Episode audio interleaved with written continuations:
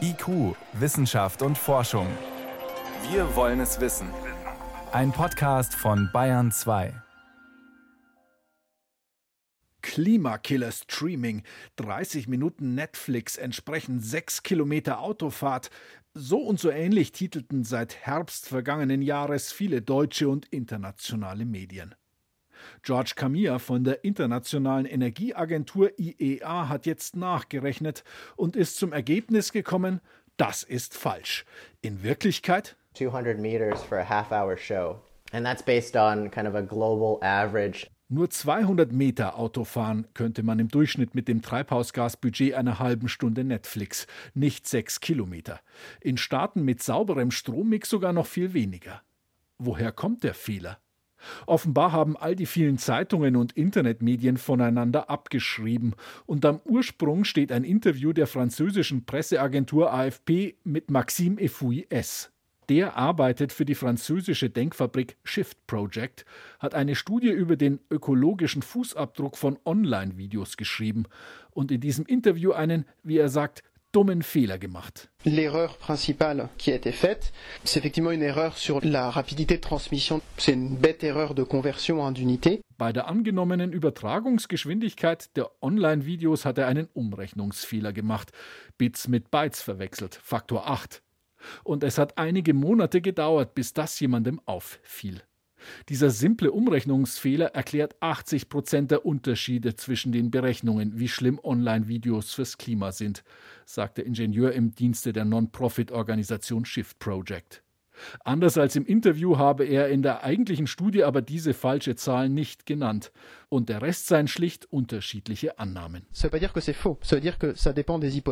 Er sei in Diskussion mit George Camilla von der Internationalen Energieagentur, um für die nächste Ausgabe der Studie die besten Grundannahmen zu treffen. Was Camilla bestätigt.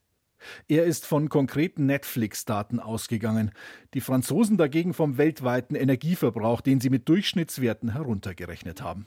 Und je nach Quelle, Übertragungsweg, Endgerät verbraucht Videostreamen unterschiedlich viel Strom. Die Datenrate etwa sei auch beim relativ hochauflösenden Netflix sechsmal niedriger als von den Franzosen angenommen. Und, so Camilla, The other thing is how the data is being transmitted.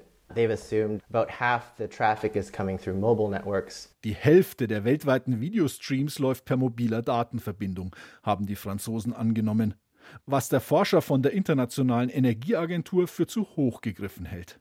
Zwar werden kurze YouTube-Filme oft unterwegs geschaut, lange Filme bei Netflix und Co, aber meist zu Hause per WLAN. Und dieser Internetzugang von daheim braucht nur ein Fünftel des Stroms im Vergleich zum Internet unterwegs. Einig sind sich die Wissenschaftler, dass es beim ökologischen Fußabdruck des Videoschauens ganz besonders auf das Gerät ankommt. Ein großer LCD-Fernseher braucht hundertmal so viel Strom wie ein Smartphone. Tausendmal so viel, wenn er ultra hohe 4K-Auflösung zeigt. Bei den prinzipiellen Aussagen jenseits der einzelnen Zahlen gibt es Übereinstimmung, sagt Maxime Efouy-S. Video im Netz boomt und braucht immer mehr Strom. Deshalb heißt es aufpassen. Tout le monde est d'accord sur le fait que la vidéo évolue beaucoup, que le numérique évolue beaucoup, et donc il faut y faire attention. Das Internet ist nicht einfach so da, sondern dahinter stehen konkrete physikalische Ressourcen, die begrenzt sind. Und eben auch Energieverbrauch. Also, muss man beim Mediathek-Schauen jetzt ein schlechtes Gewissen haben wegen Klimaschutz?